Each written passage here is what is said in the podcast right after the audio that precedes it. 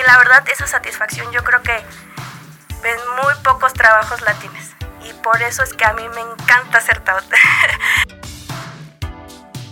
que todos nuestros derechohabientes, usuarios y población en general reciba siempre una atención de calidad y calidez. Que siempre se vayan con la mejor atención médica que brinda nuestro instituto. De verdad, con toda humildad lo digo, es el trabajo más bonito del mundo. No es fácil, pero cuando lo haces de corazón te llena muchísimo.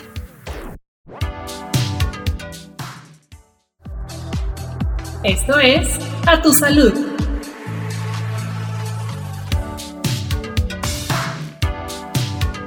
Hola, ¿qué tal? Soy Iván Cabañas y estoy muy contento de que nos acompañen en un episodio más de A Tu Salud, el podcast del Instituto Mexicano del Seguro Social que busca acercar a nuestros derechohabientes y público en general a una información relevante en temas de salud y seguridad social.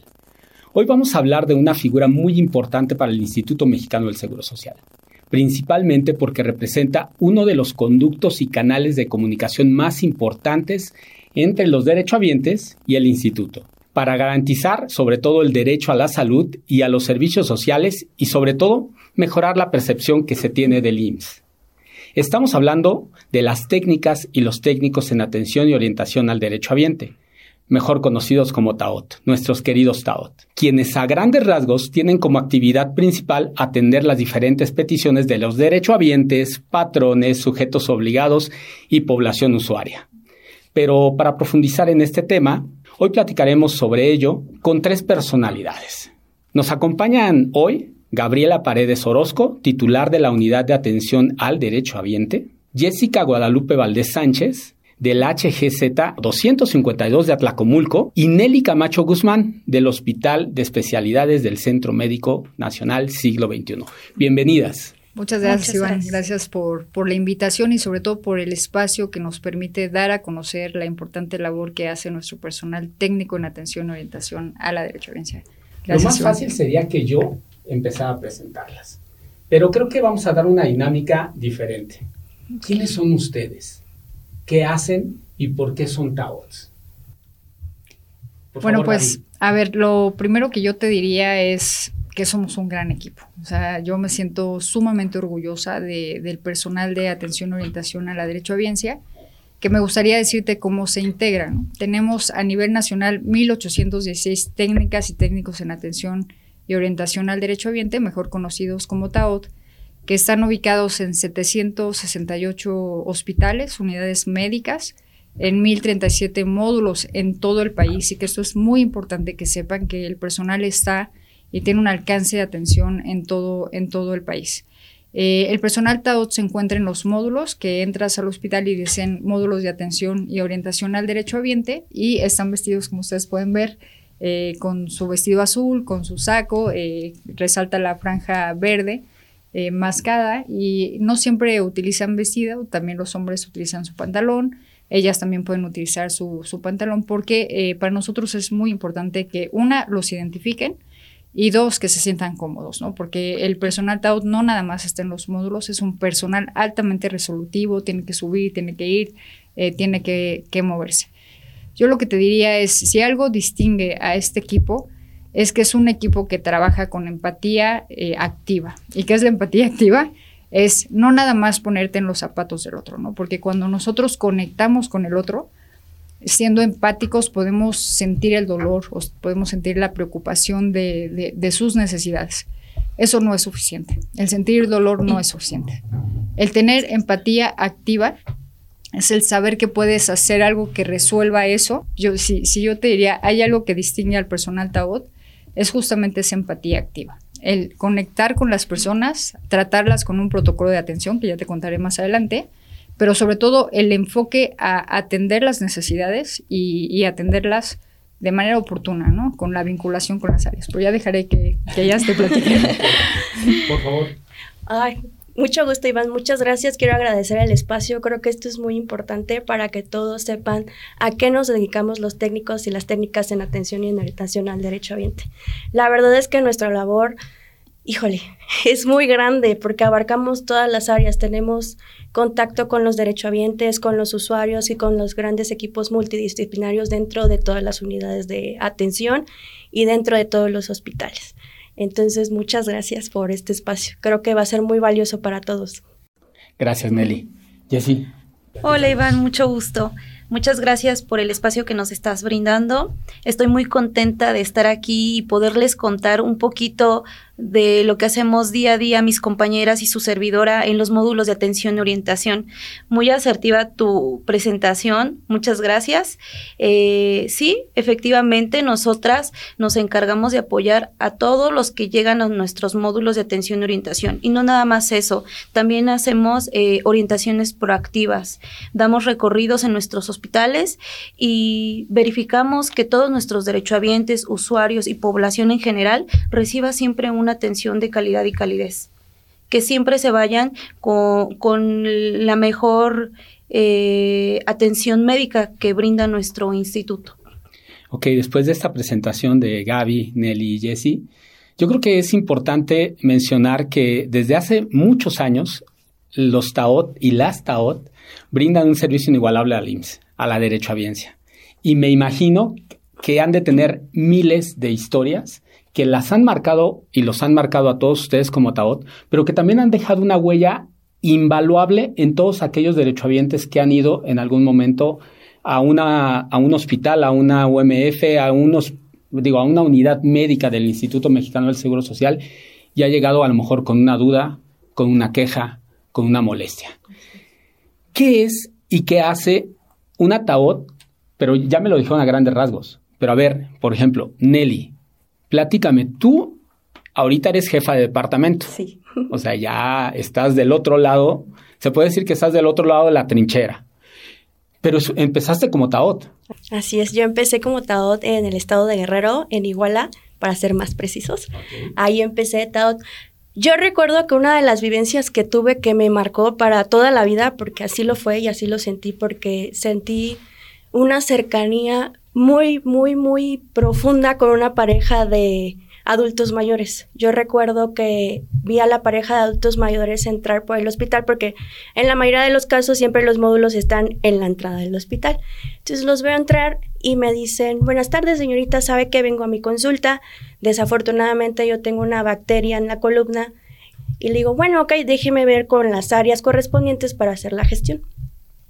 Pasó, hicimos las áreas, hicimos reuniones, pedimos este, el apoyo a la delegación en ese entonces y se va el paciente. Y recuerdo que alguna vez lo vi postrado al señor. Entró postrado en una camilla cuando yo lo vi parado. Entonces, eso fue un gran impacto para mí. Y yo le pregunté a su esposa, ¿qué pasó? Es que sabe que señorita la enfermedad ya está avanzando. No sabemos si él va a poder volver a caminar. Y la verdad es que yo sentí, no te puedo explicar qué sentí en ese momento porque yo lo vi bien al Señor y de repente de un día para otro estaba postrado en una camilla. Y son cosas que son inherentes a su padecimiento, que en este caso que era una bacteria en la columna. Me dicen, ¿sabes qué? Este, tienen que trasladarlo a México. Estoy sola, este, no sé si me puede ayudar con las citas. Por favor, si usted conoce a alguien que me ayude a mí a cuidarlo, yo lo agradecería mucho. Claro que sí, señora. O sea, no hay nada que pensar. Vamos a hacerlo. Gestionamos sus citas. Este, conseguimos a alguien que la ayudara para cuidarlo porque ella no podía. Era una persona de la tercera edad también como él. Entonces, gestionamos todo. Viene a su tratamiento a México. Estuvo en tratamiento, recuerdo, como tres meses aproximadamente y lo volví a ver caminando. Esa experiencia, la verdad es que siempre la llevo en mi corazón y haces un vínculo muy cercano con los pacientes. Ya no los ves como pacientes, los ves como parte de, no sé si llamarlo amigo, como la familia que no es de sangre, pero ese es un vínculo muy importante. Y la verdad, esa satisfacción que te da ayudar con esas pequeñas acciones, porque en la realidad son pequeñas acciones. Yo no soy el médico, no soy quien hace el fármaco, pero yo hice una cadena de acciones que los ayudaron a ellos a mejorar. Y me gusta, me gusta la atención, tener la atención directa con los pacientes, porque, como te digo, son pequeñas acciones que nos llevan a unos grandes resultados. Es indescriptible porque ni siquiera lo tienes con tu familia, ni con tu pareja, ni con tus amigos. O sea, es algo que no te puedo describir, pero la verdad es que es lo mejor. Qué padre. Sí. Jessy, platícanos. Claro, ay, pues yo ahorita recordando y escuchando a Nelly, em, ya estaba yo, anteriormente mi primer lugar de adscripción fue el Hospital General de Zona 194 Naucalpan. Posterior a un año eh, hice mi cambio eh, al Hospital General de Zona 252 Atlacomulco, que es donde actualmente desempeño mis labores. Hace aproximadamente como unos seis meses, recuerdo bien que la jefa de pediatría se acercó con su servidora y me decía, Jessy, tengo una situación, fíjate que tengo un bebé muy grave y requiero que ese bebé se traslade al Hospital de Especialidades La Raza. Eh, realicé las gestiones pertinentes, me puse en contacto este, con los compañeros de, de, la raza, dieron contestación a ese correo, el bebé estaba en condiciones de salud muy graves, muy, muy graves, que eh, en el traslado de la ambulancia, eh, pues teníamos miedo de que no llegara bien el bebé. Afortunadamente llegó bien el bebé, se le dio la atención médica, pero ahí viene lo bien, lo que es más padre para mí y lo que me marcó muchísimo. Dijimos, ya, se logró el traslado, que era pues la luz que siempre buscan, no nada más los familiares, los doctores con nosotras. Entonces, este, pasaron como un mes y medio aproximadamente y de repente yo estoy en el módulo principal del hospital, se abren las puertas y llega un señor y me dice, buenas tardes señorita. Me presento, me dice, señorita, le vengo a dar las gracias. Y yo, ¿de qué, señor? Estamos aquí en lo que necesite. Y me dice, es que usted nos ayudó. Y yo, señor, eh, me gustaría que usted me explicara un poquito, porque mire, de tanta gente que viene acá, no, pues es imposible, a veces no me acuerdo, pero platíqueme un poquito. Me dice, fíjese señorita que usted nos ayudó y le ayudó a la médico a que aceptaran a nuestro paciente eh, en especialidades. Y vengo a decirle que el día de hoy vengo a tramitar oxígeno porque mi bebé ya se va a casa. Entonces fue algo que yo dije, ay, de verdad, que en ese momento yo me le quedé viendo al Señor, le digo, estamos para servirle, Señor, siempre que necesite algo puede acercarse con nosotras. Y este, efectivamente, se fue muy agradecido el Señor. Eh, obviamente, pues no, no me lo quedé yo nada más. Se lo compartí a todos los compañeros y les dije, esa es nuestra labor. Es nuestra labor. Somos esa cadenita que cuando ustedes no ven eh, eh, la salida, vamos a decirle a la luz, estamos ahí nosotras. Siempre tocando puertas para que siempre nos digan un sí. Wow. Gaby, después de escuchar estas dos eh, anécdotas que seguramente los 1816 Taots tienen no mil, sino cientos de miles, ¿cuál es la parte más difícil de la labor tanto de Gaby como cabeza de todo este, de este equipo, pero también de las Taot? ¿Cuál crees que es esa labor más difícil? Mira, yo te voy a platicar eh, algo que, para mí es muy importante. ¿no? Lo, primero que yo hice cuando el maestro Zoe Robledo me ofreció estar en esta unidad fue ir a todo el país. O sea, escuchar, eh, no me dejarán mentir, escuchar el sentir del personal TAUD. Y el instituto, no hay que olvidarnos, cuenta con excelentes hospitales, excelentes médicos, y nosotros lo que tenemos que hacer es justamente fortalecer el vínculo con las áreas administrativa y médica para que se dé esta atención como se debe de dar, ¿no? Pero sí tratar de romper con eso y sobre todo lo que yo te diría es, una vez que yo tuve el diagnóstico de qué faltaba, faltaba empoderar a las TAO, que no las vieran como esas personas justamente que van y piden el apoyo y que van y piden ayuda y que ayudan, porque insisto, son derechos y los derechos no son negociables, son derechos y punto. Entonces, lo que hicimos fue, con el apoyo del licenciado Javier Guerrero y sobre todo del director general, una es fortalecer la estructura. O sea, tú no puedes hacer acciones si tu estructura no es sólida.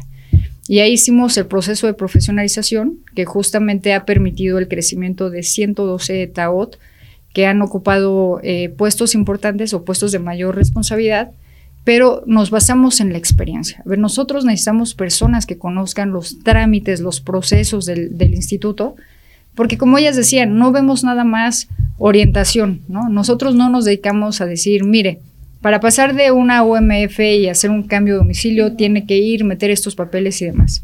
O para tener un beneficiario o dar de alto un beneficiario, tiene que hacer este trámite. No, nosotros hacemos mucho más, que es, hay una necesidad, tú la detectas y tú haces lo posible y lo imposible porque se cumpla esa necesidad.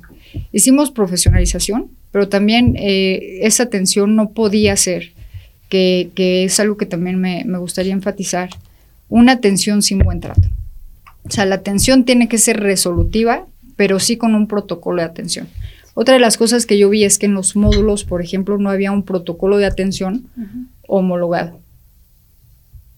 Entonces nos dimos a la tarea de hacer un protocolo de atención, de capacitar a todo el personal TAOD y de certificarlos en, buen trato. Pero sobre todo fortalecer eh, esta parte de eh, nosotros tratamos con personas que tienen necesidades y que muchas veces llegan eh, con un estado de necesidad, con un estado vulnerable, porque la vulnerabilidad no es nada más material o, por género o por circunstancias, la vulnerabilidad también es cuando una persona llega con, un enfermo, este, con una necesidad. Y en ese sentido también que ellas tengan herramientas para tratar a la gente que llega en ese, en ese sentido. Yo creo que eso ha sido lo más difícil. Sin embargo, como te decía, es un, es un área que está capacitada, que está preparada y que, que se distingue por su vocación de servicio. Y justo vamos a esa parte. El buen trato creo que es algo perseguido por todo el mundo, ¿no? Queremos que nos traten bien, que nos eh, atiendan, que nos quieran, que tengan ese cobijo con nosotros, que nos respeten los derechos, lo que comentabas ahorita, Gaby, pero también del otro lado, nosotros como ustedes, como Taots, pues son seres humanos. Y cuando llegan estas situaciones como las que acaban de ver, que bueno, fueron exitosas, pero imagino que también han habido algunas que no han sido tan exitosas, ¿cómo se preparan ustedes como Taots para no quebrar? Wow. Mira, yo estoy en un chat, o sea, te lo digo, eh, un chat que está todo el personal de urgencias de todo, de todo el país. Y ahí llegan pues casi todos los días casos que necesitan una acción de tu parte, ¿no? Y yo lo que te diría es, te tienes que enfocar en el resultado. Y, son acciones en donde el tiempo cuenta y cuenta mucho. Entonces yo siempre le digo a mi, a mi equipo de trabajo, que es un gran equipo, también debo decírtelo, Iván, tengo un gran equipo de trabajo que aguanta que sea súper intensa y súper exigente, todo el personal, cada que yo mando casos, todo el personal lo resuelve y si no resuelve me dice y lo resolvemos todos, ¿no? Pero nunca hay un no, porque entendemos que justamente lo que nosotros hacemos tiene un impacto en la vida de las personas. ¿no? Ustedes como Taots han vivido situaciones bastante difíciles que han compartido con todo el país, ¿no? Estuvo el sismo de 2017, estuvo la pandemia y bueno, hace unos días tuvimos el problema en Guerrero, en Acapulco, lo del huracán. ¿Cuál es su labor, cuál es su función ante estas situaciones tan fuertes en el país? Pues siempre apoyar a la derechohabiencia. Siempre eh, nosotros estamos ahí para gestionar todo lo que se tenga en ese momento. Eh, si bien lo acaba de decir la maestra Gaby, eh, para nosotros no hay un no siempre es un sí en cualquier situación. Eh, si fue en tiempos de COVID, apoyábamos nosotros haciendo videollamadas para que nuestros pacientitos tuvieran forma de comunicarse con sus familiares en la parte de afuera. Entonces, nosotros, de que vemos una forma de apoyarles, siempre la buscamos. Ustedes se convierten en eso, en esa luz, como lo habían dicho hace un momento, en ese ángel. ¿Cómo siguen después de esas situaciones? ¿Cómo le hacen para continuar? Yo te voy a robar la palabra el ahorita te lo voy a dar porque te, quiero, te quiero presumir, y la base es presumir, que el personal TAOT obtuvo 142 condecoraciones, Miguel Hidalgo, por la atención que, que dio durante la pandemia. Eh, ese de verdad esa labor es indescriptible el alcance, ¿no? Porque ellas metían cartas, hacían posible las videoconferencias para, a veces para despedirte de una persona. A veces para ver a un familiar por última vez. Entonces, yo sí, insisto, creo que a mí cuando me preguntan cuál es la característica que debe tener alguien que trabaje en atención y orientación desde su titular, de verdad, siempre les digo, a mí lo que me importa y que sí no está en negociación es que tengan calidez humana. Pues yo creo que lo que nos motiva es como lo que nos comenta la maestra Gaby, ese sentir, el humanismo más que nada, ¿no? Eh, sentir esa satisfacción que tú le ayudaste, bueno, no ayudar, sino ser parte de, acompañarlos, comprenderlos en, la, en las situaciones que ellos están pasando, porque a veces son situaciones que no salen de las manos de todos, salen de las manos de todos, no hay explicación. Entonces, el simple hecho de que ellos sientan esa empatía en ti, les cambia, les cambia la vida. A veces hasta dicen, ay, señorita, me da mucho gusto verla, ya voy a mi consulta. Y se van muy contentos de que tú llegas y los saludas y les dices, buenos días, señor, ¿cómo está? ¿Cómo está su familia? Qué bueno, me da mucho gusto. Y ese pequeño gesto les cambia, les cambia el día. Entonces, yo creo que es eso, eso es nuestro motor para nosotros los técnicos en atención y, orientación al derecho ambiente y también para todo el equipo de, este, de esta unidad de atención a la derecho ambiente. Gaby, en números, en datos duros, ¿qué hace un TAOT o qué hacen los TAOT? Eh, pues mira, Iván, los TAOT tienen, eh, tenemos en el área cinco tipos de, peticiones, ¿no? Es eh, los reconocimientos, las gestiones, que es justo eso que una acción que haces que algo suceda, eh, las orientaciones, que son lo más fuerte, ahorita te voy a dar cifras, las quejas de servicio y las sugerencias. Eh, para que te des una idea, el personal TAOD y todo el equipo de atención y orientación de nivel central registramos más de 7 millones de peticiones al año. O sea, es muchísimo. Eh, de estos 7 millones, aproximadamente el 90%, como el 95% son orientaciones. O sea, damos más de, de 6 millones de orientaciones.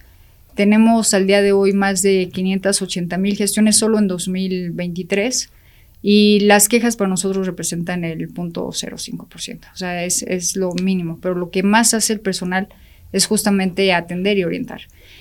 Estamos a punto, Gaby, de llegar al final, pero antes de eso, quiero que en breves palabras nos des un mensaje hacia tus TAOT, hacia el personal IMSS y hacia la población. De una TAOT, de la líder de los TAOT, hacia todos nosotros. Híjole, es que me das muy poco tiempo porque yo quisiera decir muchísimas cosas. Lo primero es decirte que me siento muy orgullosa de todas las TAOD y los TAOD a nivel nacional yo sé lo que es atender, yo sé lo que es atender a personas que, que requieren atención inmediata porque está de por medio la vida de sus hijos, la vida de las personas que quieren. Somos una familia, somos la familia IMSS. Y yo creo que si algo queremos todos es que este instituto sea reconocido por todo lo bueno que es muchísimo que decir. Y hacia allá vamos, vamos muy bien. Y muchas felicidades por el Día del Ataúd. Espero que, que nos podamos ver y felicitarlas de manera personal y felicitarlos, ¿no? Pero sí resaltar, Iván, que es un honor estar encabezando este equipo. Yo, de verdad, con toda humildad lo digo, es el trabajo más bonito del mundo. No es fácil, pero cuando lo haces de corazón, te llena muchísimo. Gracias, Gaby. Jessy, ¿qué nos dices? Pues a mí me gustaría concluir con nuestra frase de despido. En el IMSS, la calidad de la atención es nuestra prioridad. Ok, gracias, Nelly. Felicitarlos, porque la verdad es una labor muy bonita, muy humana, muy completa y se requiere de muchas cosas, no solo el conocimiento, creo que también se requiere mucho amor a la labor que tenemos, al gran compromiso que tenemos tanto con los derechohabientes, usuarios, con nuestros mismos compañeros. Y la verdad es que yo estoy muy agradecida y creo que todos y cada uno de nosotros estamos agradecidos por estar aquí, por permanecer a esta hermosa institución y más que nada a esta bella, bella, bellísima categoría. Ok, pues estamos cerrando el episodio y antes de irnos yo quiero agradecerles su presencia y sus experiencias y reconocer el cuidado, atención, compromiso y empatía activa, que es la palabra que me llevo ahora. este, que tienen ustedes en su trabajo en beneficio de toda la población derechohabiente. También agradecemos a nuestros podescuchas por seguirnos. Les enviamos un saludo especial a nuestros amigos de la UMF 59 de Celaya, quienes nos escuchan desde el primer episodio. Nos han estado aguantando bastante. Y recuerden a todos los demás que pueden escribirnos al correo a.tusalud.ims.gov.mx y decirnos qué les parece el podcast, qué otros temas quieren que tratemos o simplemente mandarnos saludos. Yo soy Iván y esto fue el podcast A tu Salud del Instituto Mexicano del Seguro Social. Nos escuchamos en el siguiente episodio. Hasta la próxima. Bye.